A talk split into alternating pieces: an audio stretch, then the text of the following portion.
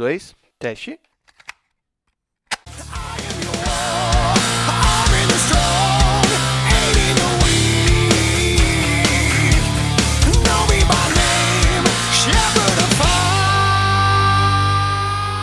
Boa!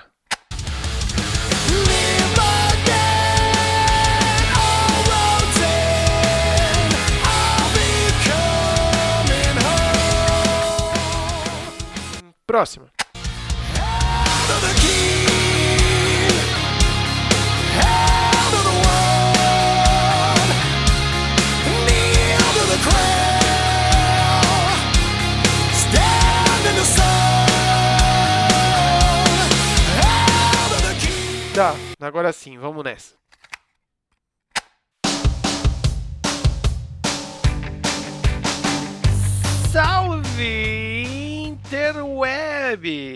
Estamos novamente aqui reunidos para começar mais um Trilha Sonora, o podcast que quinzenalmente eu recebo aqui um convidado ou convidada que traz um disco que marcou a sua vida de alguma forma e a gente bate um papo sobre música, sobre histórias, sobre contextos e tudo mais o que vier. E hoje eu recebo aqui um cara que eu posso definir assim, tipo, como a essência do nerd, mas eu não tô falando disso de uma forma pejorativa porque eu também sou nerd, né?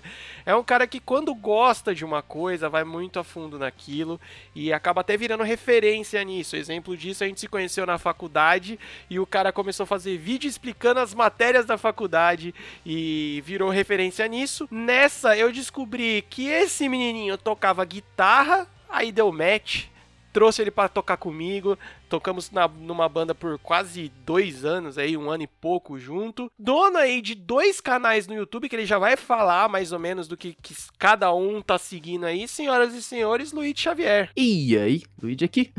Sejam bem-vindos a mais um episódio do Trilha Sonora. Como é que vocês estão? é aquele negócio, né, cara? Todo mundo que produz conteúdo tem meio que um jargão, né? é, tem que ter uma frase para começar para ficar marcante. A minha eu confesso que eu copiei de alguém, que eu não vou lembrar quem. ah, mano, mas aquele negócio, a gente já está num nível de produção de conteúdo que é meio que impossível a gente fazer absolutamente tudo original, né? Acaba sendo um pouquinho pega um pouquinho ali, pega um pouquinho ali, as influências e acaba criando o nosso próprio estilo no meio disso tudo, né, velho? Sim, com certeza. E acho que é bem como as bandas fazem também, né, no fim das contas. Claro. Eu acho que, na verdade, tudo, tudo com, com relação à criação artística, né, velho? Que você vai pegando as influências, no início você vai querendo, é, tentando replicar exatamente aquilo que você gosta, mas com o tempo você vai amadurecendo e aí você acaba criando seu próprio estilo. Acho que isso a gente pega em, em qualquer tipo de produção de conteúdo que envolva um pouco de criatividade, né, velho? Sim, com certeza.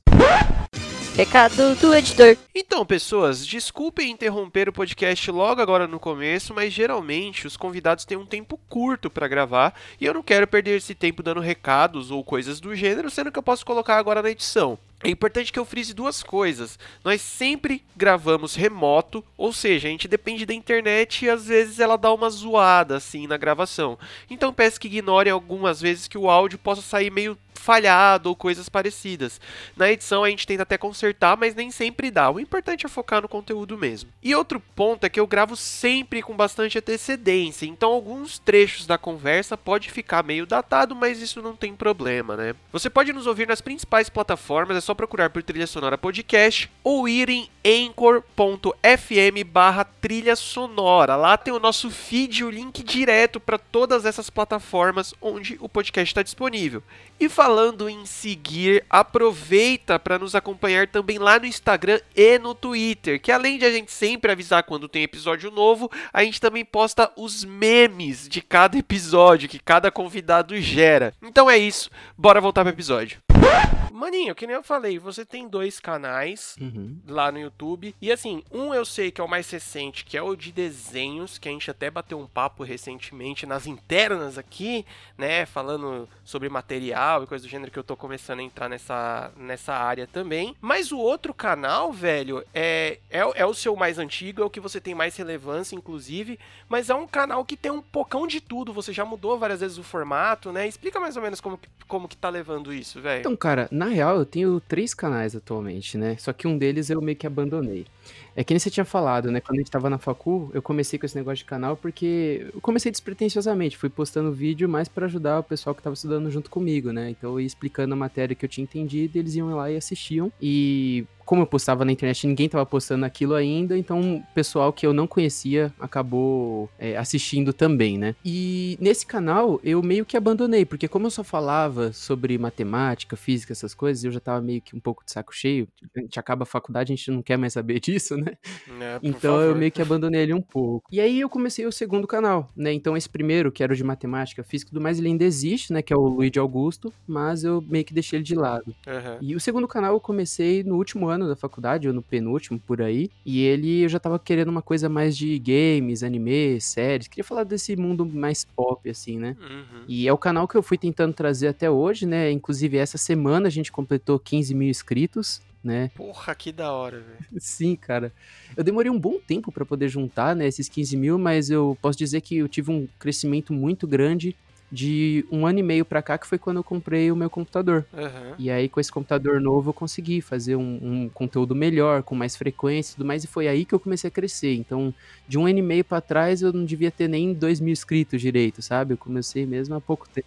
E tem esse segundo, né, barra terceiro que você tinha falado, que é o, o, o que eu criei pra games e tudo mais, é o Luigi Alquimista, né? Ele tem esse nome justamente por causa de Full Metal Alchemist. E o terceiro, que é o de desenhos que você tinha falado, é o Luigi Xavier. Esse terceiro eu criei só pra ensinar coisas de desenho, porque eu reparei que no Luigi Alquimista, que é o meu principal, é, eu já falava sobre muito assunto misturado. Tinha games, tinha animes, e aí se eu começasse a colocar coisa de desenho, guitarra, essas coisas mais artísticas, ia dar errado. O algoritmo do YouTube ele queima isso. Então eu fui lá e criei o terceiro só para desenhos. Então o terceiro é mais para ensinar o pessoal a desenhar, às vezes postar um speed drawing, tirar dúvida da galera, ensinar coisas de arte digital, esse tipo de coisa. Aham. Pô, cara, é, primeiro de tudo que eu não sabia dessa desse pulo tão grande do Luigi Alquimista, que é o, o, o que eu achava, né, que era o canal principal. Achava não, é o seu principal, né? Aquele negócio, né, mano, como a gente tava falando exatamente disso aqui na pré-gravação,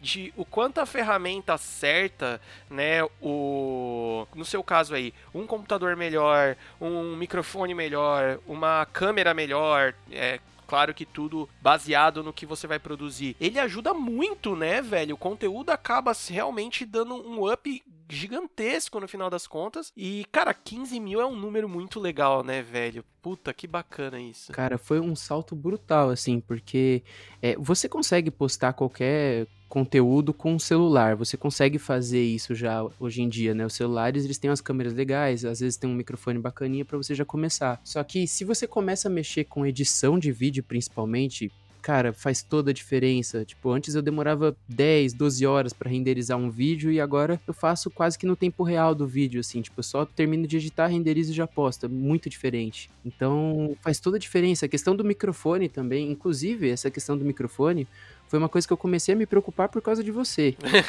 Porque teve um vídeo que eu fiz uma vez, que foi um vídeo muito legal, inclusive, e na época eu não, não tava muito ainda, né, com as manhas. E eu mandei pra todo mundo e tal, e eu lembro que você assistiu e falou, cara, ficou muito legal, mas eu achei seu áudio meio ecoado.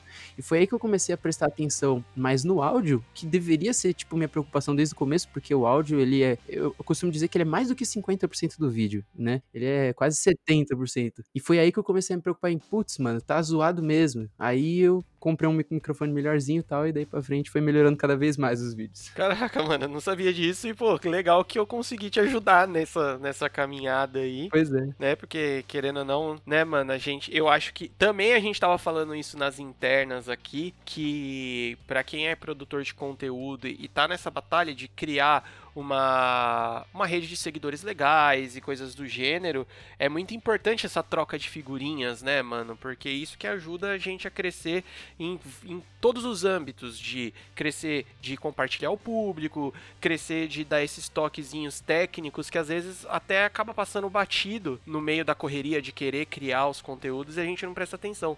E no final das contas, é, quando a gente tem esse tipo de dica, esse tipo de ajuda, acaba cortando um grande caminho, né, velho? Nossa, sim, com certeza. E hoje em dia eu fico até meio com raiva desse vídeo, porque ele foi o que, se não é o que tem mais acessos no meu canal, é o segundo que tem mais acessos, deve ter uns 100 mil mais ou menos. E eu tenho vontade de deletar e postar ele feito de novo, só que eu não posso simplesmente deletar um vídeo que tem 100 mil visualizações no canal que tem 15 mil inscritos, entendeu? Ah, mas eu deixei lá, faz parte da história, né?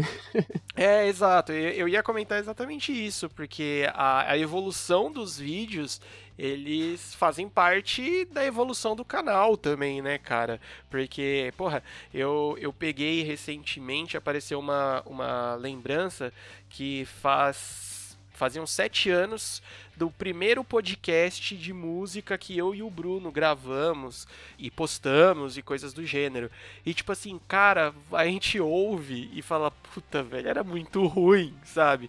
Mas a gente tem que a gente começa de algum lugar, né? E, e, eu sou muito da, da opinião que, tipo assim, mano, se você for ficar esperando o momento certo, que você vai falar, ah, é agora que tá tudo certo para eu começar a fazer, ele nunca vai chegar. É, você nunca vai começar. Porque sempre tem alguma coisinha, né, velho? Você pode comprar o melhor microfone do mundo, que agora eu tenho o melhor microfone do mundo, agora eu vou começar. Ah, mas o computador é o melhor computador do mundo? Não, então, puta, só vai começar. Então, no final das contas, você nunca vai começar. Cara, você tem que começar. É, o start é tipo, é sua vontade, não é aquilo que você já tem, entendeu? Você tem que começar. Se você não tem, pede emprestado para alguém, dá, dá uns pulos. Você tem que fazer.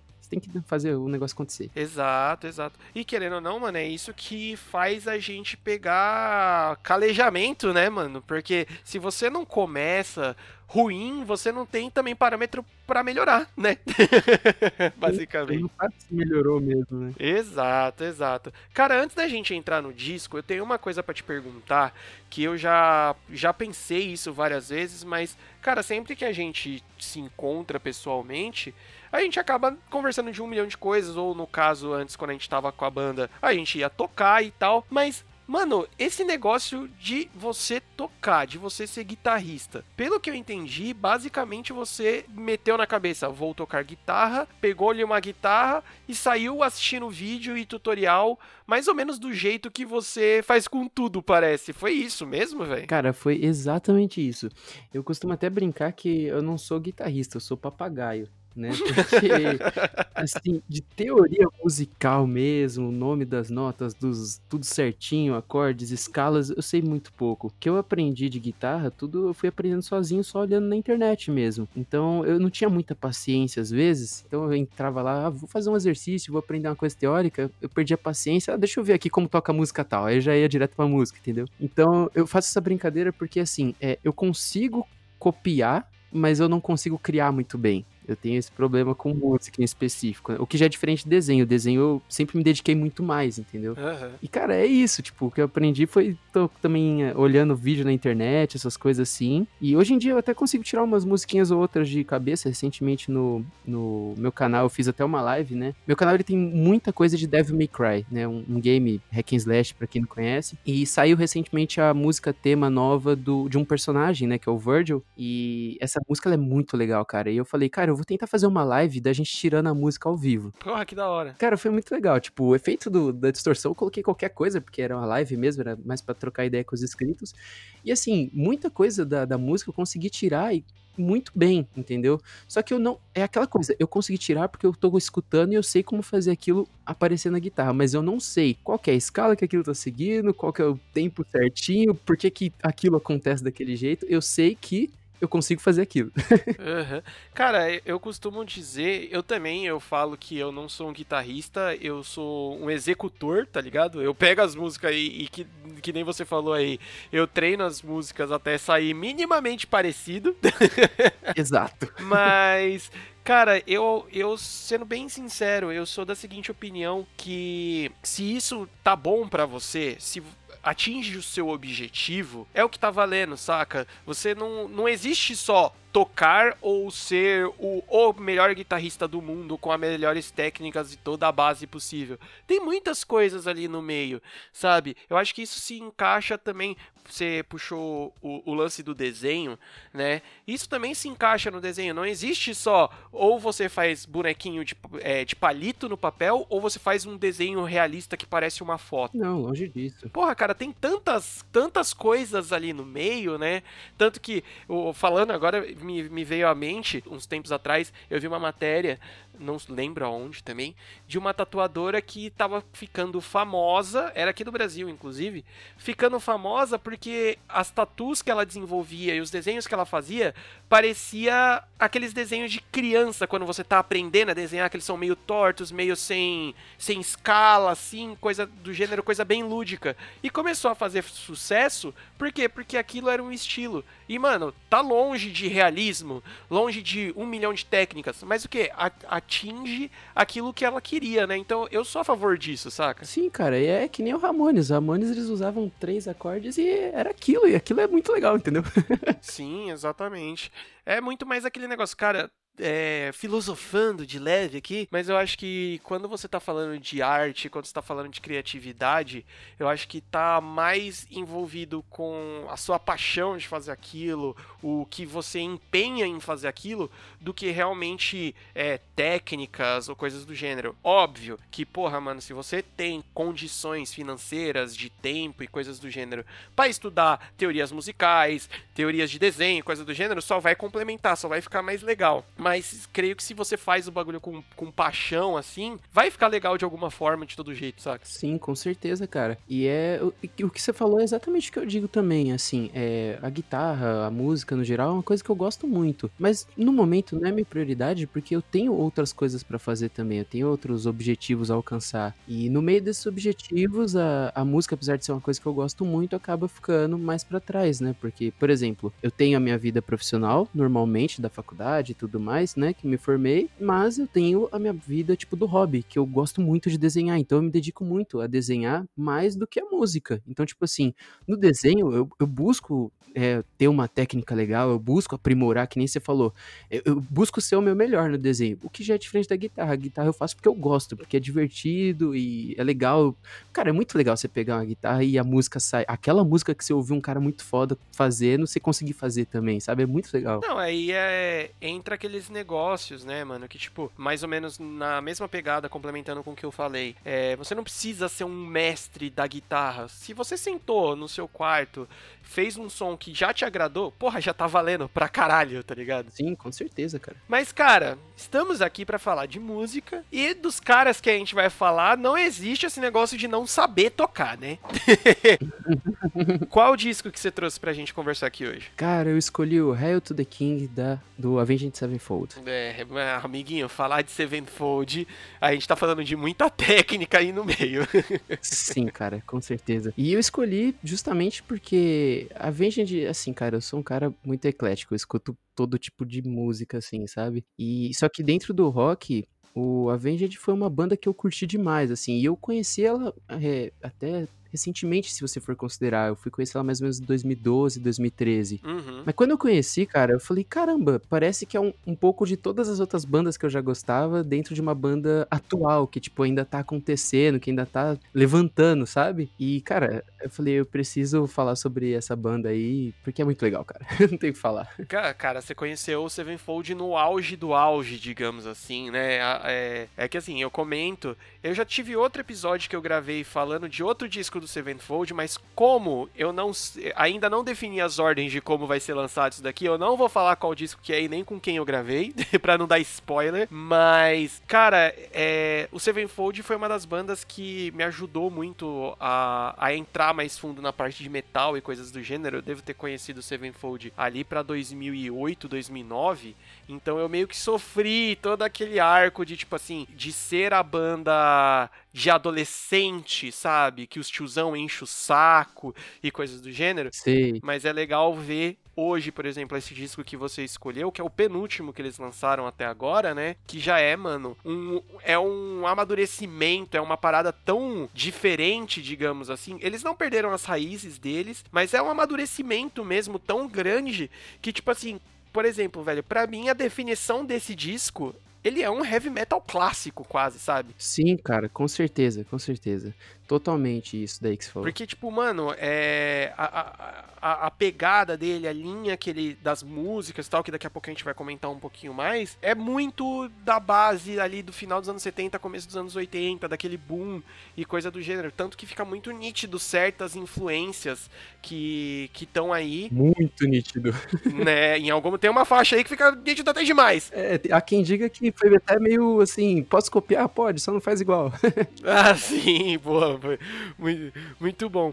Cara, é, você comentou que já co- que conheceu o Sevenfold mais ou menos em 2012, 2013, que foi a época que esse disco foi lançado, mas você consegue lembrar quando foi que esse negócio, esse start, como e quando você conheceu o Sevenfold e depois quando você acabou conhecendo esse disco, mais ou menos? Cara, eu tenho a memória extremamente clara a respeito disso. Extremamente clara.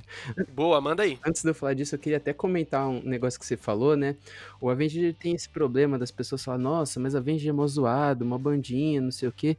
Só que, cara, é- não faz sentido a pessoa ela ter esse pensamento com o Avenged por dois motivos. Se você, primeiro, se você tem esse pensamento com o Avenged por, sei lá, falta de técnicas, você tá totalmente errado. Já começa aí. Isso não existe. Isso não existe. Segundo, se você, ah, não, é porque eles eram meio emo, eles usavam umas roupinhas meio assim, cara, você não pode gostar então de Kiss, não pode gostar de Bon Jovi, de nada disso, porque esses caras começaram desse jeito. tipo, com aquelas rouponas e tal, é normal. Sim, tipo, é, eu acho que acaba sendo meio normal quando uma banda aparece fazendo muito barulho, que a galera mais velha, que gosta das coisas mais clássicas, mirem em algum motivo pra falar que não gosta. Mas, cara, você deu exemplos de, de bandas que elas já são bem montadas, assim, né, mano? Tipo, Kiss, o próprio Bon Jovi, o Motley Crue, já eram bandas que eram tinham esse visual pra chamar atenção. Mas, cara, pega o início do Iron Maiden.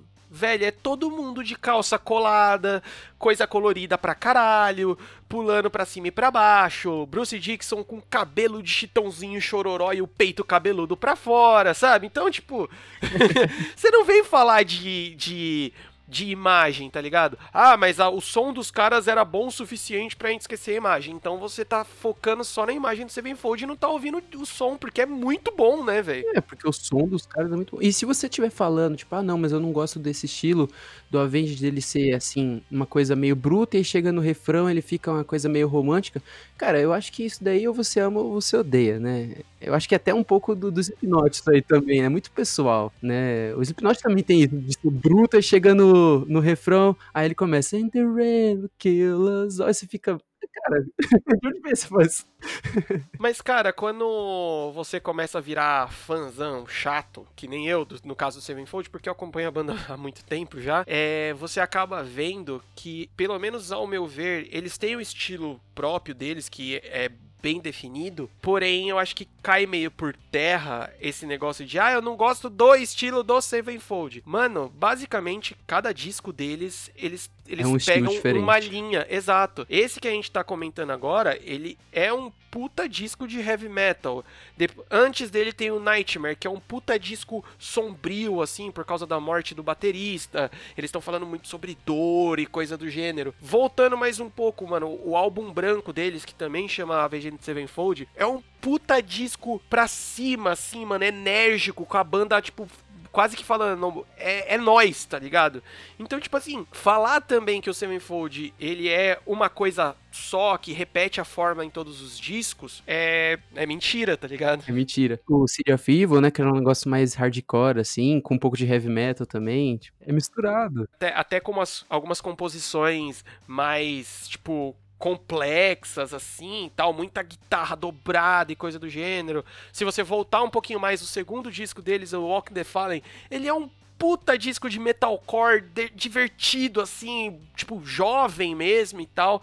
Então, assim, cara, é, é bullshit, tá ligado? A pessoa às vezes fala que não gosta, mas nem sabe por quê, saca? Exatamente. Inclusive, cara, o Avenged, a- o primeiro disco deles eu não gosto tanto. Eu acho que eu gosto mais, assim, das músicas do Walking the Fallen pra frente, sabe? Todo mundo é assim. O Sevenfold, ele não toca nenhuma música desse primeiro disco, velho. Mas é, cara. E assim, eu vou te falar que eu tive até. A gente tava até conversando um pouco na, na, né, na produção antes, eu tive até uma dificuldade pra escolher, porque como eu já tinha te falado uma vez, é, eu não tenho muito esse negócio de, ah, eu tenho um disco que me marcou tal, porque eu sou um cara que mistura muito as músicas. Então, eu, eu gostava de músicas de vários discos dele diferentes. Eu falei, ok, eu vou pegar então uma banda que tenha um disco que eu ouvi, tipo, todas as músicas várias vezes por algum motivo. E aí eu comecei a olhar as bandas que eu escutava tal, né, as histórias que eu já tive com cada uma também, e é que eu, eu percebi que a banda que tinha, tipo, um disco que eu ouvi muitas vezes as mesmas músicas era o Avenged. E eu fiquei até na dúvida, tipo, caramba, será que eu pego o City of Evil, ou, ou talvez o, o, Nightmare, né? Porque foi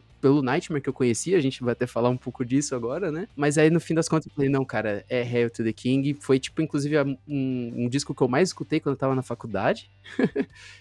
Então, assim, cara, é, foi, foi bem isso. Pô, que da hora. E você tinha perguntado pra mim como que eu conheci, cara. Eu tenho a lembrança extremamente clara. Eu tava na casa da minha tia, com meu primo, e esse meu primo, cara, ele é um. Ele é mais novo que eu, mas foi ele que me apresentou o Guitar Hero. Mítico Guitar Hero. Ele, não nesse ano, né, mas ele foi 2000 e sei lá, 2007, não lembro. Ele tinha acabado de ganhar o PlayStation, ele falou, cara, olha esse jogo de música, é muito legal tal. No começo eu não gostei porque eu não conseguia acertar nada, né?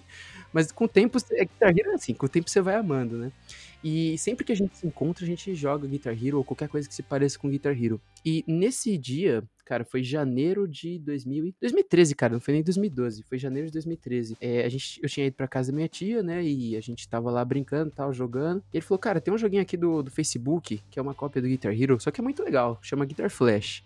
Ah, vamos jogar aí, né, a gente tá sem o videogame aqui, vamos jogar. A gente começou a jogar. E aí veio as músicas aleatórias, entrou uma que foi justamente Nightmare. Então eu já conheci o Avenged pela música mais famosa deles. Sim, provavelmente. E eu ouvi a música e falei, caramba, mano, que música muito boa, que, que banda é essa, tá ligado? Eu preciso conhecer essa banda. E foi aí que eu comecei a baixar as músicas deles pra poder ficar ouvindo e conhecendo e tal. E, cara, aí daí pra frente eu virei fã, não teve jeito.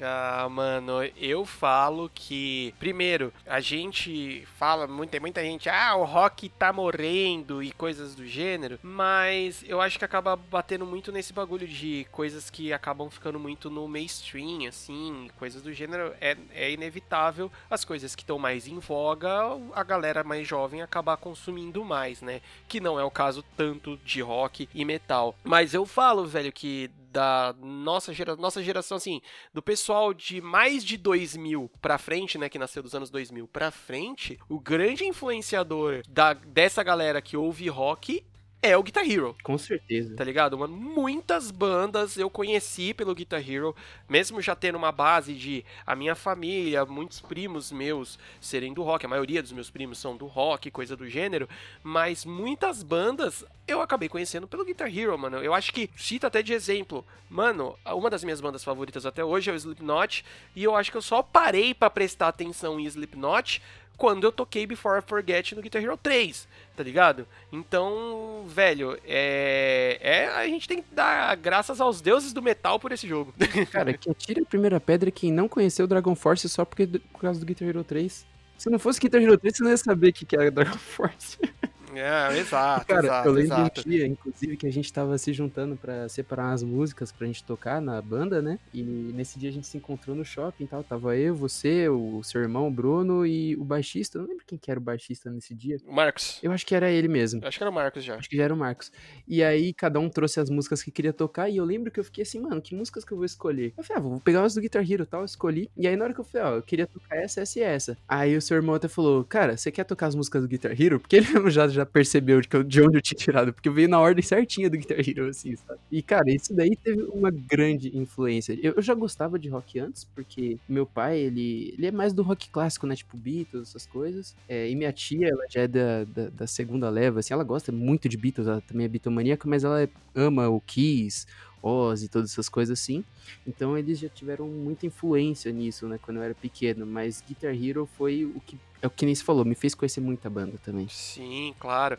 E querendo ou não, cara, eu sou muito da opinião de que quando você, vamos falar assim, você interage com algum tipo de arte, é mais fácil de você gostar dela. Então, tipo assim, porque, porque que geralmente quando a gente é mais novo, é, a grande maioria gosta de desenhar. Porque, mano, você tá ali fazendo, você tá vendo uma evolução ou não, você tá criando algo.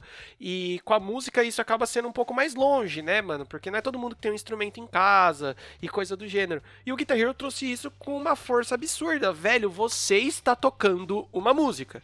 Ah, tá tocando certo, tá tocando errado, isso te ensina a tocar guitarra ou não. Não é o ponto. Mas você tá fazendo parte daquilo, porque se você tá tocando certo, a música tá saindo certo. Se você tá tocando errado, a música tá errada. Então, cara, isso prende e pega e tem um puta valor no final das contas, né, velho? Sim, cara, eu acho que muita gente teve vontade de pegar num instrumento por conta de jogos como Guitar Hero. Totalmente, certeza, certeza. É, é, isso é indiscutível e, velho, é até um. Assim, é uma pena que eles pararam de produzir, porque né, infelizmente, as, a indústria aí é, começar a fazer um manifesto contra a indústria dos games, tá ligado? Mas tá aí o Clone Hero pra salvar a gente, né? Fica fazendo FIFA nessa porra que só muda número e, e, e camiseta, caralho. Volta a fazer Guitar Hero. É bem isso. Mas enfim, maninho, vamos começar a falar um pouco sobre essas músicas, porque, velho, é, é um descasso, né? O, o Sevenfold, como eu comentei, já tava muito maduro nessa época, então é, é muito legal você ver que eles estavam muito certos no que eles iam fazer. Era uma eles tinham uma, um objetivo muito claro e foram atrás dele, assim. Tanto que, velho, é um álbum mega coeso, né, mano? Você consegue pegar ele certinho e, e ver a ligação que todas as músicas têm, né? Sim, cara. E eu acho muito legal desse álbum porque você vê que eles realmente aprenderam com os álbuns anteriores, né? É, inclusive, o álbum mais novo deles, o The Stage, cara, não é um álbum que eu gosto, porque eu sou, eu sou um cara assim que eu não tenho tanto essa pegada de uma coisa conceitual, né? Que é a ideia deles. Eles fizeram um álbum conceitual, mais de inteligência artificial, viagem no espaço, essas coisas assim. E eu não, não sou muito dessa pegada de álbum conceitual, porque eu gosto, como eu falei, de ouvir músicas separadas, né? E eu gosto dessas músicas assim, pra, sei lá, tô jogando alguma coisa, eu tenho que estar tá ouvindo um rockão pra, né, dar aquele up, ou então se eu tô correndo. Aquele grau. Aquele grau, isso aí. Às vezes, até trabalhando, deixa eu colocar aqui uma música pra eu ficar ouvindo e tal. Então, assim, eu acho que o álbum mais evoluído deles, antes do The Stage, que é um álbum eu acho que foi uma das maiores evoluções dele, mas que não é uma parada que eu curto normalmente, é justamente o anterior ao The Stage, que é o Hail to the King, né? E, cara, é que nem você falou, você vê que todas as músicas, apesar de elas terem temas diferentes, elas têm uma ligação, né? E eu gosto dele justamente por causa dessa ligação, porque quando eu tô escutando esse álbum, eu tenho a sensação, tipo, de um apocalipse chegando, muita destruição, todo mundo se matando, e, tipo, você, você começa a ver isso como um filme, sabe? Inclusive, tem filmes e, e coisas que eu me lembro quando eu tô escutando as músicas diferentes, sabe? Acho isso muito legal. Sim, ele tem esse, essa pegada épica, né, mano? Nossa, é isso mesmo. Da onde que vem isso? Do heavy metal clássico. Ponto. Aí tá aí, mano. Inclusive, esse negócio de pegada épica, quando a gente for falar um pouco mais pra frente das músicas, a gente começar a entrar nas músicas, tem uma em especial que você vê que é puramente uma história épica. É um cara descrevendo a história dele. Já vamos começar agora, porque o álbum abre com a Shepherd of Fire, Cara, uma coisa que já vamos, já vamos tirar da frente, porque senão a gente vai ficar repetindo. Esse disco, ele é baseado em riff toda música tem um puta riff animal absurdo que leva basicamente a música inteira. É o tema principal da música, digamos assim. Eu até descrevi aqui nas minhas anotações que Shepherd of Fire começa com um riffão maldoso, assim, que você já fala assim, mano, o, o pau vai torar, o pau vai fechar logo menos, tá ligado? cara, eu vou te falar que Shepherd of Fire foi uma música, cara, que ela me convenceu a comprar uma DLC de, de Call of Duty. pra você ter noção. Olha só. Que ela conta as origens dos zumbis. Só que o trailer que eles fizeram dessa DLC, cara, eles colocaram a Shepherd of Fire num um ritmo um pouco mais lento do que ela normalmente é no álbum, acompanhando cada cena que tá acontecendo na, na cena de trailer. Então fica um negócio muito épico, tipo, uns caras com metralhadora metralhando um monte de zumbi, um cara com a katana. Eu falei, cara, eu vou comprar essa DLC. Eu acho que eu paguei caro na DLC. Foi tipo um mapa que eu paguei 20, 30 reais, mas eu fiquei muito hypado. ah, mano, mas vale, velho. Não, mas vale. E, e o pior é que toda vez que. O pior não, o melhor, né? Toda vez que você começa a jogar esse mapa dentro da DLC, ele já começa com essa mesma abertura que era o trailer. Então, tipo, a abertura ela começa tocando a Vengeance. E o Avenged ele fez muitas músicas que foram usadas no Call of Duty, né? Fez, mano, uma das minhas músicas favoritas do Sevenfold não tá em nenhum álbum que chama Carry On, feita pro Black Ops 2 também. Sim, e essa Carry On, ela, ela me pegou de surpresa, inclusive. Quando eu zerei o Black Ops 2, ela é uma música que ela aparece no finalzinho, não é? Uhum. E aí, do nada, você tá lá jogando, aí, olha, são os caras do Avenged Sevenfold. Você fica, what the fuck? tipo, aparece os caras lá dentro do jogo, sabe? É muito legal isso. E o que você falou, o Shepherd of Fire, ele é... As músicas, no geral, elas têm um riff principal, né? E eu acho que me lembra muito um pouco de Enter Sandman do Metallica, tipo, o jeito como ela é construída, tá ligado? Ah, sim, aquele negócio de ter uma coisa, é, ao mesmo tempo que é tranquila, mas você sabe que já, já vai pegar logo menos. Tem um perigo. É, é, nossa, você definiu muito bem agora. É, e assim, quando você para pra ver a letra também, eu gosto muito da forma meio que ambígua que eles trabalham nessa letra, porque assim, cara, é uma coisa meio bíblica, eles estão falando do diabo, estão falando. O que, que eles estão falando, sabe? Então acho que é uma parte que combina até com esse, é- é- esse perigo que tem o, o som, tá ligado? Eu acho que, cara, essa música ela nem esconde. É, ela- essa música, assim, eu não diria nem que é ambígua. Se você presta atenção no que ele tá falando, o, o Cramunhão se apresentando. Ele fala: ó, seguinte, é, as pessoas me conhecem como Pastor do Fogo, você não precisa se ajoelhar pra mim, faz o que você quiser, tá ligado? Eu sou o cara que arma os fortes e defende os fracos na guerra, tá ligado? Então, tipo, ele tá se apresentando. É, é o capetão se apresentando, tá ligado? O que é uma coisa até meio perigosa, né?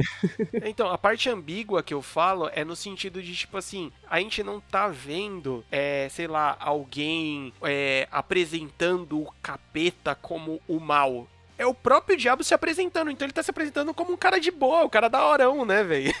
E assim, e- eu sou cristão, você tá ligado? E cara, eu acho que se algum dia o diabo aparece pra você e se apresenta, ele vai se apresentar assim. Porque primeiro, do ponto de vista cristão, o diabo não tem interesse nenhum que você saiba que ele existe, porque ele, ele quer que você viva a sua vida livre, justamente pra você não seguir a Deus, porque é o ponto dele. E se ele tivesse que se apresentar, ele não vai se apresentar como um cara chifrado, não, ele vai se apresentar como um cara bonitão, bem arrumado, De boa. né? E aí vamos ser amigão e, e é isso, né?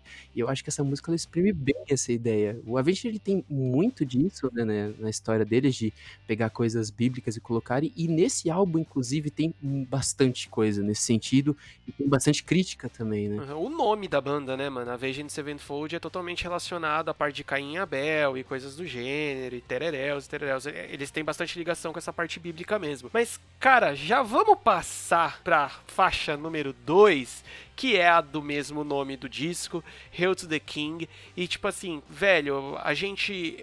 Esse álbum é de 2013, então ele ainda é relativamente novo. Mas, amiguinho, eu tenho certeza absoluta que daqui a uns 10, 15 anos vai ser um clássico absurdo assim, porque ele foi feito justamente pra ser cantado tipo a plenos pulmões com os brothers assim na no estádio, saca? É, levantando o braço, é, né? Daquele jeito. É tanto que eu tava ouvindo o álbum de novo e tal pra poder fazer as anotações, coisas do gênero. Eu lembrei, fica a indicação aí pra todo mundo que tá ouvindo, caso você mesmo, Luigi, não tenha visto isso, vai no YouTube, procura Hail the King no Rock in Rio. Cara, quando entra o refrão e o Shadows tipo manda, vai aí, galera, e você vê, sei lá, mano, 200 mil pessoas cantando, tipo a plenos pulmões, assim, velho, é uma parada que pelo menos pra mim, nossa, mano, eu me arrepio todo, saca? Sim, sim, com certeza, cara. É isso mesmo. E eu acho que ela é uma música que, é que nem se falou, às vezes tem umas músicas deles que são meio ambíguas. E essa música você pode pegar várias coisas diferentes. Você pode simplesmente estar retratando a morte, como se fosse tipo o rei e tal. Como você também pode estar criticando a igreja no tempo de perseguição, né? Aquela época, aquela época negra lá do, Das cruzadas e coisas do gênero. de tudo, perseguição às bruxas, aos hereges, você- cara, é exatamente. E você também pode pôr nos tempos atuais, né, questão de política, tipo, quando os caras vêm pra tirar os seus direitos, né, Pra cortar suas cabeças e tem um rei que você vai ter que seguir. Então, tipo, é uma música que ela, cara, ela se encaixa em muitos sentidos diferentes e eu acho ela muito legal. Ou você pode ser também o mais, talvez, o mais raso, mas que não deixa de ser legal, a gente, que é os nerdão que joga RPG. Mano, um rei da época medieval que ele era poucas ideias, meu. Tipo, você tem que se ajoelhar aí pra mim porque eu sou o rei, senão vou meter a lambida no seu pescoço e é nóis, tá ligado? E é isso aí, cara, e é isso aí. Inclusive, eu tenho uma, uma coisa que eu me lembro, eu sei que não tem muito a ver com a letra, mas eu sempre me lembro. Quando eu escuto essa música, eu lembro até de Game of Thrones, cara. Ah, Mano, total. Aquela questão da área, né? Dela ter aquele negócio de só existe um deus, ele é o deus da morte, e você tem que dizer não pra ele. E essa música, se você parar pra pensar, tipo, quem que é o rei? Quem que é esse deus? É o deus da morte, tá ligado? Então, se você pega o videoclipe, tem uma caveira que vai indo embora no final, tipo, porra, é isso. Muito legal. Nossa, mano, é... que interpretação foda, velho. Esse podcast é justamente pra isso, pra gente ter interpretações diferentes da mesma música. É isso que eu gosto. Cara, a, a gente dá sequência chegando na Doing Time. Que aí, de novo, né? Chovendo molhado, riff matador, tal, pra, pra abrir o rolê e coisa do gênero.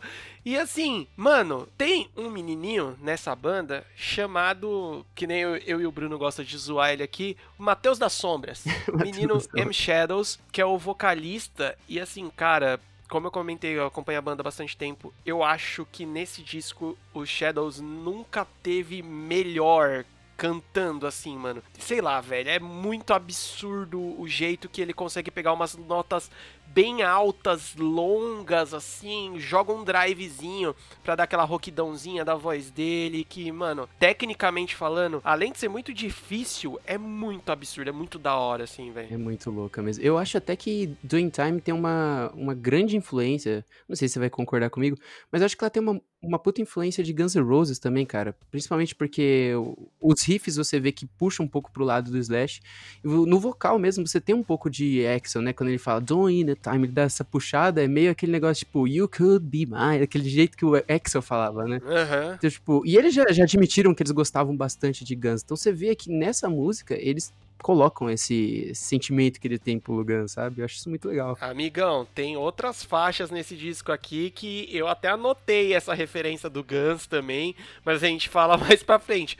Porque o Sevenfold, cara, eles são caras novos. É, se eu não me engano, o mais velho da banda é o Shadows e ele tá beirando 40 agora. Então, assim, é a galera que, mano, consumiu muito isso, viveu muito esse boom dos anos 80 ali e tal. Então, bebeu muito dessa fonte, é inevitável. E assim, né, nessa Doing Time, pelo menos na minha interpretação da letra, é um cara com pavio curto, saca? E não se importa de levar as coisas até as últimas consequências, digamos assim, sabe? Sim, e, e é aquele negócio, no fim das contas, tá todo mundo fazendo o que quer mesmo.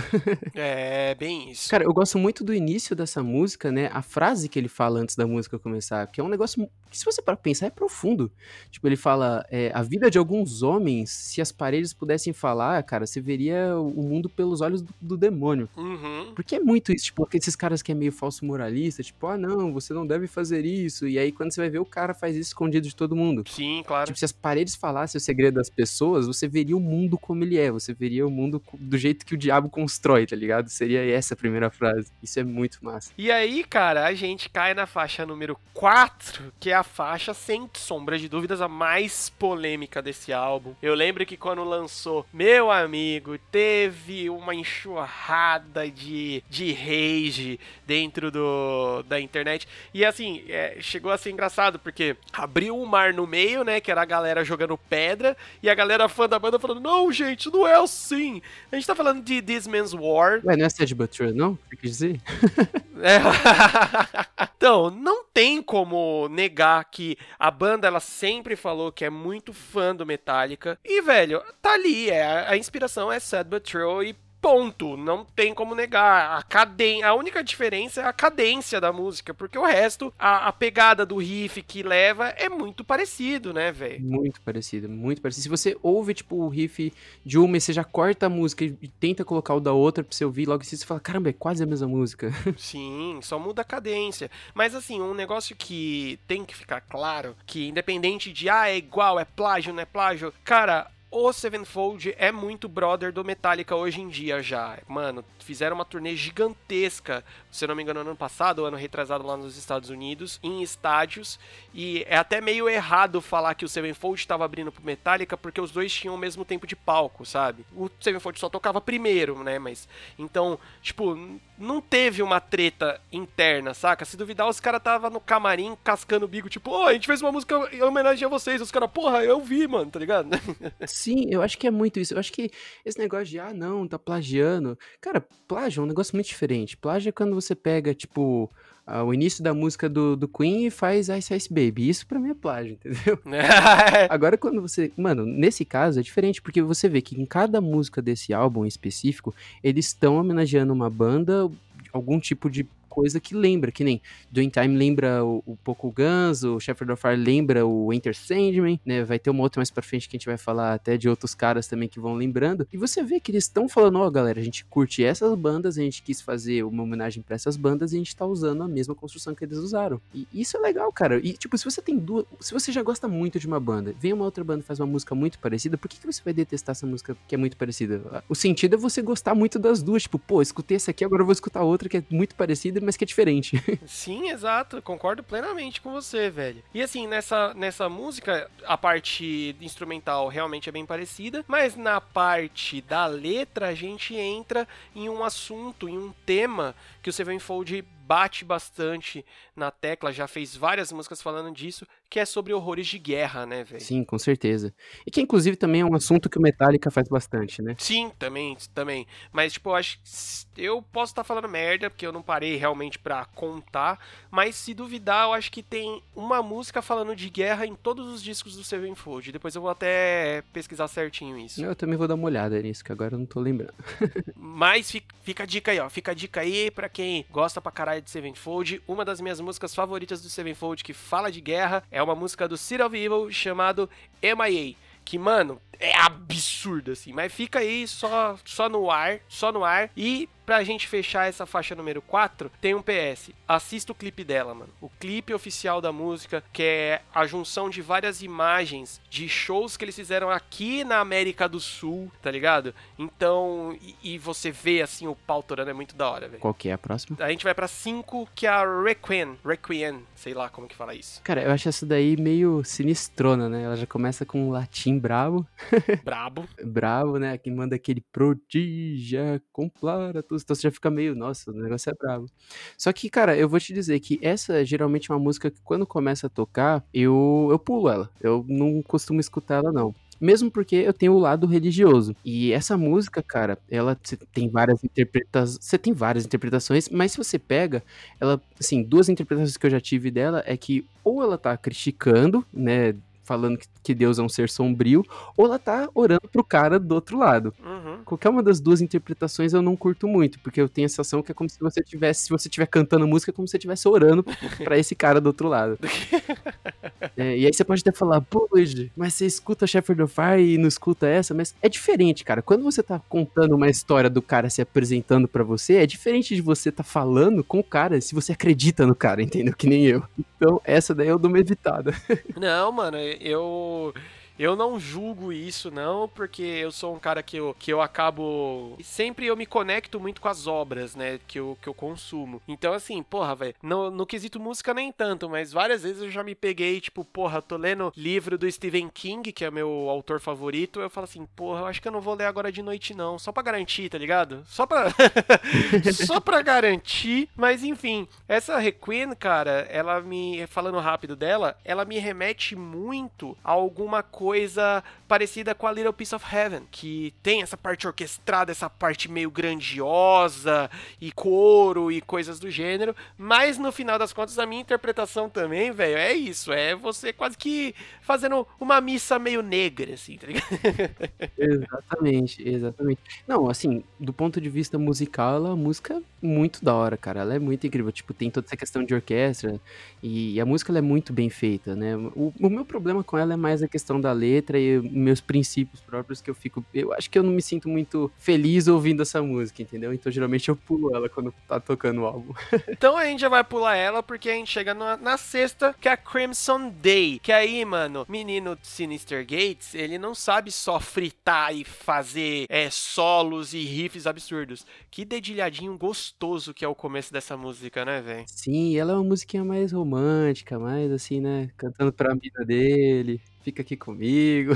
Sim, exato. Uma outra coisa que, é, que eu acho legal de comentar, nessa música fica um pouco mais evidente, mas dentro do Sevenfold acontece isso bastante, é que esse raio desse Sinister Gates, o guitarrista principal da banda, ele faz todos os backing vocals. E é foda como a voz dele encaixa com a do Shadows, né, velho? O vocal duplo deles nessa música é muito legal. É muito legal. É muito bonito, né, É velho? bonito, emociona. Geralmente quando entram uns vocais duplos assim nessas músicas é, deles, é, é- geralmente é muito bom. E eles têm esse negócio, tipo, dessas músicas deles que são mais calmas, mais românticas. Cara, isso geralmente vai te tocar, entendeu? Eu não sei qual música exatamente vai te tocar, mas se você pega uma música deles mais calma, que não é fritação total, é uma música que vai te deixar meio assim, né? É, qual. Tinha uma música deles agora? Não lembro. Falhou o nome agora. Dear God, Não, é outra. a So Far Away. So Far Away. Nossa, So Far Away, tipo, você fica. Caramba, cara. Que tenso, né? Que coisa. 6DD também, nossa. 6DD é bad. Fica na bad junto com a banda. Você fica, meu Deus, tem que aproveitar, porque as pessoas vão embora. é um negócio assim, né, cara? É um negócio que te toca. E eu tenho a sensação que o Crimson Day eles colocaram no meio já pra quebrar um pouco, porque você, antes, antes e depois disso é muita fritação. Aí tá ali Crimson Day só pra. Vamos respirar um pouco. E não é só fritação de da parte da, da música em si. Os temas até então eram bem pesados, né, mano? A gente só tava falando do capeta, basicamente, mano. Exatamente, não. E você pega essa música, cara, ela é, foge totalmente do tema. É tipo assim, ó, tá rolando todo esse caos. Vamos descansar um pouquinho aqui no meio, falar uma coisa mais tranquila. Depois a gente continua com todo o caos e no final a gente vai fechar de um jeito que você vai ficar, meu Deus. Mas enfim, vamos dar sequência que a gente chega na Heretic, ou Heretic, eu nunca sei como falar isso também. Eu me enrolei pra falar isso quando, a gente gra... quando eu gravei o episódio do Slipknot. Mas enfim, a número 7 aí, que riff de novo. Pra deixar bem claro, mas uma coisa que eu quero levantar aqui, que às vezes passa batido, e nessa banda a gente tem um cara muito absurdo responsável por esse instrumento, que é o baixo, mano. O senhor Johnny Christ dá um show nessa música. Velho, ouçam o baixo, presta atenção nas linhas de baixo do Avenged Sevenfold, principalmente quando você vê vídeos ou músicas gravadas ao vivo, porque aí você vê, principalmente naquelas horas, sabe que a guitarra tá duplicada, né? Tá dobrada, fritando. E você fala, nossa, não tem nenhum buraco na música. Enquanto as duas guitarras estão solando, o que está acontecendo? É o baixo segurando a base. O baixo tá completando. Né, mano, Johnny Crash ele é muito bom, velho. Puta que pariu. E dando aquele peso, né? Porque tá ali as duas guitarras. Tananana, e ele tá tum, tum, tão dando aquele peso assim que, tipo, segura a música, tipo, levanta a hype da música. Ô Luigi, a gente pode falar disso, né, mano? Quando a gente tocava e tinha o Marcola lá tocando aquele baixão de 6D ele faz uma diferença, não faz? O que, mano? Faz uma diferença brutal. Aquele menino dos dedos maravilhoso. Salve Marcão, inclusive, aí tá, tá me devendo de gravar também esse, esse mardito, mas um dia ele aparece. É, cara, essa música Harriet, é, eu, eu, gosto muito dela. É, eu não sei se isso é oficial ou se eu só vi algum AMV na internet, mas sempre que eu escuto ela, eu lembro do Motoqueiro Fantasma, que para mim é um dos melhores heróis que tem, cara. E ela, assim, apesar dela ter. É aquela coisa, né? Todas essas músicas deles têm duas interpretações ou mais. E apesar dela ter toda essa interpretação de também ter sido alguma coisa de Inquisição ou de governos ou qualquer coisa assim do tipo que você quiser tirar, se você pega a letra dessa música, coloca aí na internet, Heretic, Avenged Sevenfold, Motoqueiro Fantasma. Cara, a, a música, tipo, a, a história que tá dentro da letra é exatamente a história do Motoqueiro Fantasma, sabe? Sim, sim, muito parecida, né, velho? Sim, cara, é muito parecido. Eu, tipo, eu começo a tocar essa música, eu fico imaginando o cara lá pegando fogo andando em cima da moto. Eu Acho muito da hora. Sim, é porque eles falam bastante, né, mano, sobre queimar por mentiras e coisas do gênero, né? E encaixa com, com o personagem. Que é isso, basicamente, né, mano? Que é isso, é totalmente isso. É tipo, coloque a sua vontade em mim até o fogo me deixar livre. Cara, se você não tá falando do, do demonião do, do motoqueiro fantasma, você não tem mais o que tá falando. E ao mesmo tempo ela também tem a coisa histórica, né? Tipo, as marchas, as massas marchando pra, pra achar o sangue herege também tem coisa histórica nisso tudo, né? É muito louco. E, e o jeito que ela é construída também lembra Symphony of Destruction, né? Tem isso. Lembra? É, então, aí, mano, tá, você consegue sentir todas as as influências de cada faixa, né, velho? Mas vamos dar uma acelerada, porque senão vou ficar com. A gente vai ficar aqui o resto da noite conversando. A gente chega na Coming Home, que mais uma vez dá uma leve diminuída na pegada no começo só. Porque depois, quando pega, é essa música, para mim, ela remete muito mais ao Sevenfold mesmo, saca? Eu não consigo ver tantas outras influências. Por exemplo, se você me pegasse essa música solta e falasse que ela é daquele disco branco deles, lá pra mim ia falar, não, beleza, é, é mesmo, tá. É uma música mais Sevenfold Sevenfold, sabe? Cara, eu lembro um pouquinho de Iron Maiden nessa música, mas eu, eu também acho que ela é bem Avenged nisso daí, viu? E, e essa daí é justamente aquilo que você tinha falado de épico, né? Porque se você pega a letra dela, cara, é uma história épica, daquelas dignas de Senhor dos Anéis, dessas coisas assim. E, cara, eu tenho que deixar registrado aqui. Amo Hail to the King, amo Shepherd Fire, mas Coming Home é a minha música favorita desse disco, velho. Sério? De verdade? Sério, mano. Não sei, algum. Quando ele entra no refrão, né? Aquele here I get. Nossa, eu falo, eita, nós, sabe? Eita, arrepia a nuca, né? Eu quero ter 50, 60 anos e ter um filho pra quando tocar essa música falar, põe essa que é da época do pai, põe, põe. É, eu gosto dela justamente pela, pela letra dela, né? Obviamente, ela tem também a música muito foda. Mas eu acho legal a letra dela, né? Do cara, tipo, ah, eu lutei com exércitos, os anjos me cuidaram, agora eu tô voltando pra casa porque eu sou, tipo, um herói muito foda que foi por uma guerra muito da hora, sabe?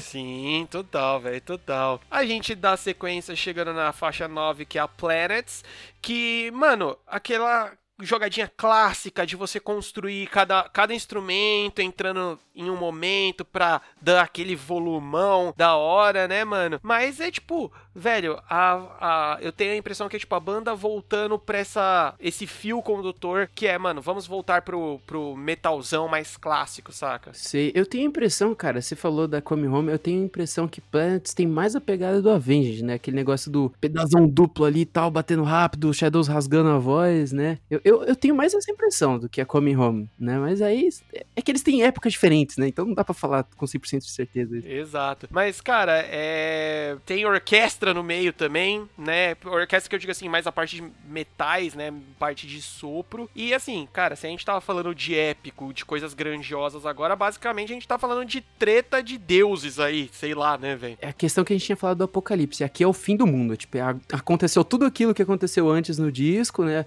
Os caras foram se apresentando, os caras foram, né, perseguindo um ao outro, tendo toda aquela treta aqui é tipo fim, tipo, agora o mundo vai explodir, os planetas vão colidir agora, entendeu? É, mano, é que é, a gente pode até, se a gente pegar para fazer essa, essa linha, né, essa construção, é basicamente isso, porque isso fecha, entre aspas, essa linha principal do disco, e o disco fecha com a Acid Rain, que é uma coisa um pouco diferente, uma coisa mais tranquila, ao mesmo tempo levemente melancólica, né? Bem melancólica. Ela termina com a chuva caindo, tipo, é quase 30 segundos de chuva caindo a música.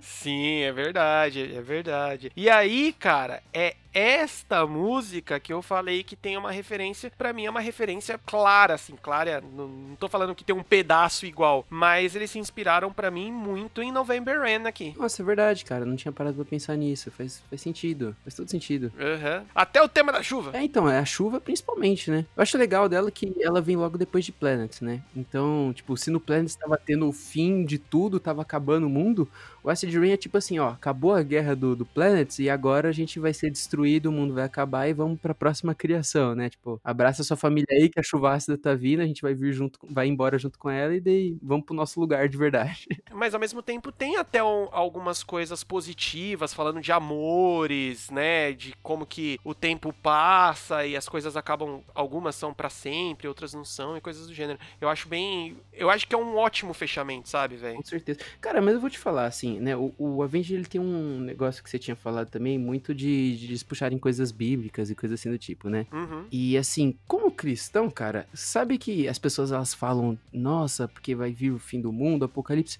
Cara, na visão de um cristão, o apocalipse não é uma coisa ruim, tá ligado? E eu acho que o Acid Rain tem muito disso, porque, tipo assim, o mundo acabou. Só que não necessariamente é ruim o mundo acabar, porque você pensa bem, se o mundo acabou e se você seguir o que a Bíblia diz que vai acontecer, é tipo, é a hora que o diabo é destruído e todo mundo fica feliz, tá ligado? O mundo volta a ser sem morte, sem nada. Então Acid Rain é meio isso, tipo, ó, tá vendo a sua mãe, seu pai, as pessoas que se amam, vão todo mundo se abraçar, porque o mundo vai acabar, vai vir uma chuva ferrada que vai matar todo mundo, só que depois disso vai ser a felicidade, porque vão ser as coisas que duraram para sempre, né? Então eu não vejo como uma coisa ruim, tá ligado? Eu acho legal até. Sim, total. É, eu particularmente acho, é, pelos meus estudos de, de Bíblia e coisa do gênero, eu até, mano, acho que concordo com você que a galera usa muito esse bagulho de apocalipse como, mano, vai acabar, fudeu, acabou. e, mano, na verdade, quando se você para pra interpretar um pouquinho direito, vamos falar assim, uhum. é mais uma mensagem esperançosa do que uma, uma mensagem de caos, de fudeu, acabou. É mais aquele negócio, mano, a treta acabou. O que acabou é a treta, sabe? Daqui pra frente é só suaveiras. Cara, mas é, é o cristianismo ele é todo centrado em volta disso, né? Porque o que, que é? O Velho Testamento é o diabo apareceu, o mundo tá se afundando cada vez mais, o Deus tá ali interrompendo em algumas horas para tentar resolver uma treta ou outra. E o Novo Testamento, tipo, Jesus veio e falou: ó, galera, eu sou Deus, eu sou filho dele, enfim, qual seja a forma de cristianismo que você acredita. E é o seguinte, quando chegar, se vocês me seguirem aqui, eu vou levar vocês para um lugar melhor e no fim do mundo, né, a gente vai finalizar esse mundo aqui, vamos começar um plano novo. Então se você pega assim, você vai numa igreja mesmo, tipo, toda igreja cristã, ela ensina isso, tipo, a gente anseia para que o apocalipse aconteça, porque o apocalipse é, tipo, o momento em que as coisas boas vão começar de verdade, entendeu? Não é o, o final das coisas boas.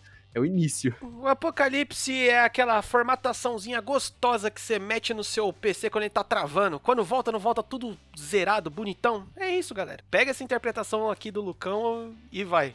é, é, exatamente isso. Você fica com medo de apagar as coisas, porque pode zoar o PC, você fica meio com medo, mas depois que se formata, que você vê o PC funcionando, você fala: caramba, foi a melhor coisa que aconteceu. né? é bem isso. Cara, que viagem da hora dentro desse disco. Eu até anoto aqui como uma impressão geral do disco.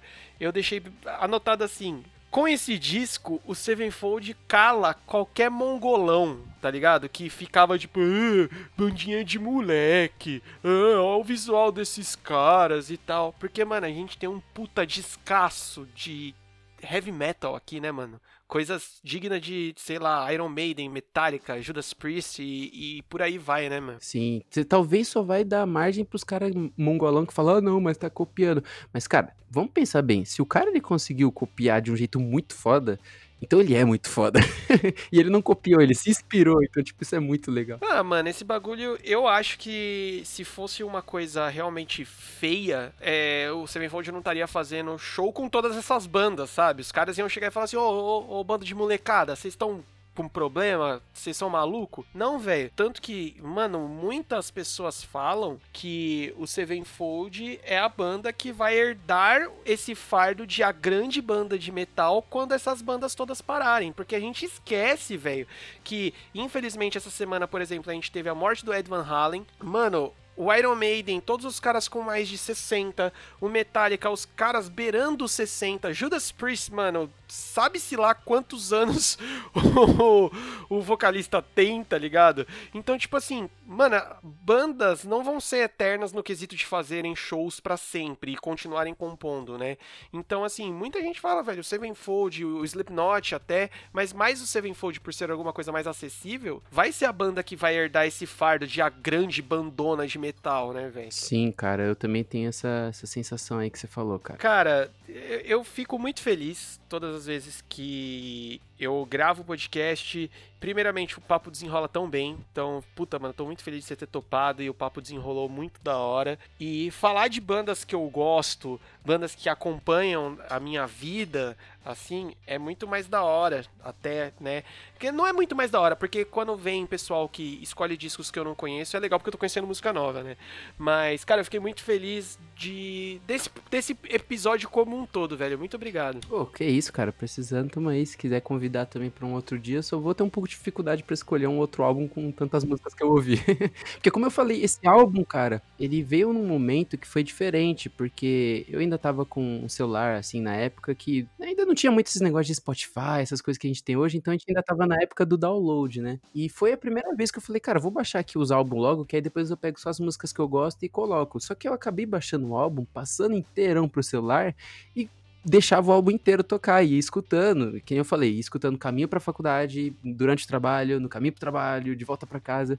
Então, assim, é, apesar de não ter as músicas que eu mais gosto do Avenged, na minha opinião, tem alguma, uma outra dentro desse álbum que eu gosto pra caramba, mas ainda assim, apesar de não ser as músicas que eu mais gosto do Avenged, de longe foi o álbum que eu mais escutei do Avenged e que mais me marcou por, por N motivos, né? Teve a questão do, do Call of Duty, teve a questão de eu estar ouvindo enquanto era minha época de faculdade. Então, assim, são N questões. Tem também a, a, a trama, né? A parte do, das histórias que o álbum conta e que se encaixa um pouco no, na mitologia cristã. E eu, como cristão, tipo, eu gosto de mitologia cristã, sabe? É diferente mitologia para religião, então, tipo, tem a parte pop, né, do, do, do, capetão e tem o capetão de verdade. Eu gosto de ouvir do, das duas coisas porque eu acho divertido, sabe? Sim, sim, porra, total. E ó, já fica até o adendo aí para você mesmo, senhor Luigi, que é o que eu sempre falo aqui dentro do podcast, que é para as pessoas darem essa oportunidade de ouvirem discos inteiros, cara. Porque aí você consegue pegar essas nuances que, mano, ouvir playlist, ouvir as músicas soltas é legal também, velho. Música é, é ótimo porque você consegue encaixar ela em vários quesitos, em vários cenários diferentes.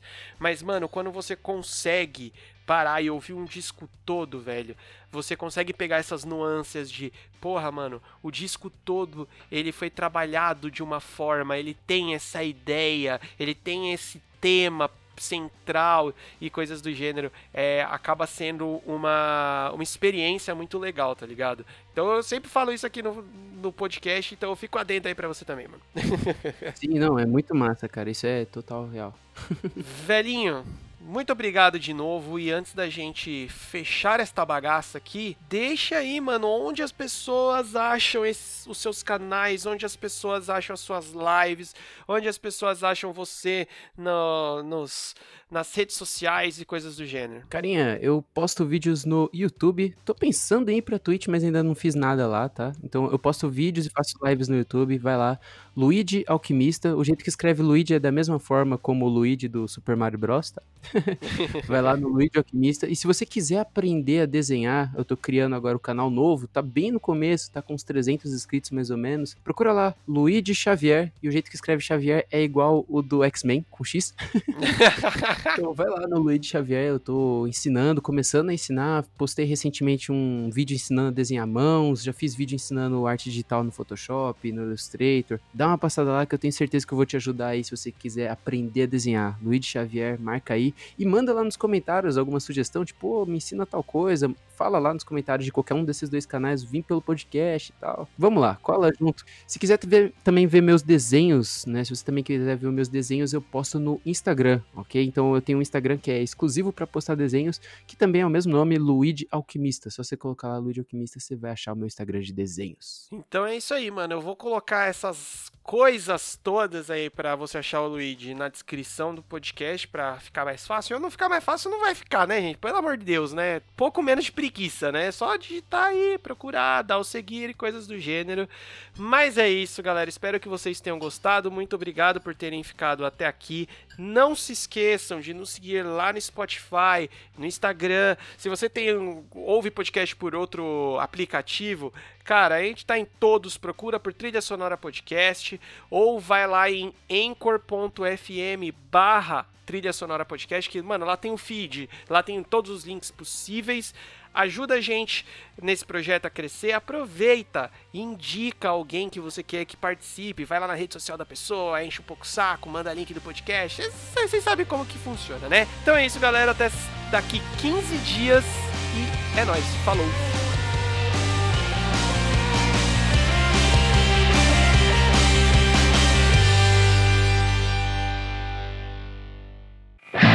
Podcast editado por Lucas Braga. Contato via Instagram em lucasbraga35.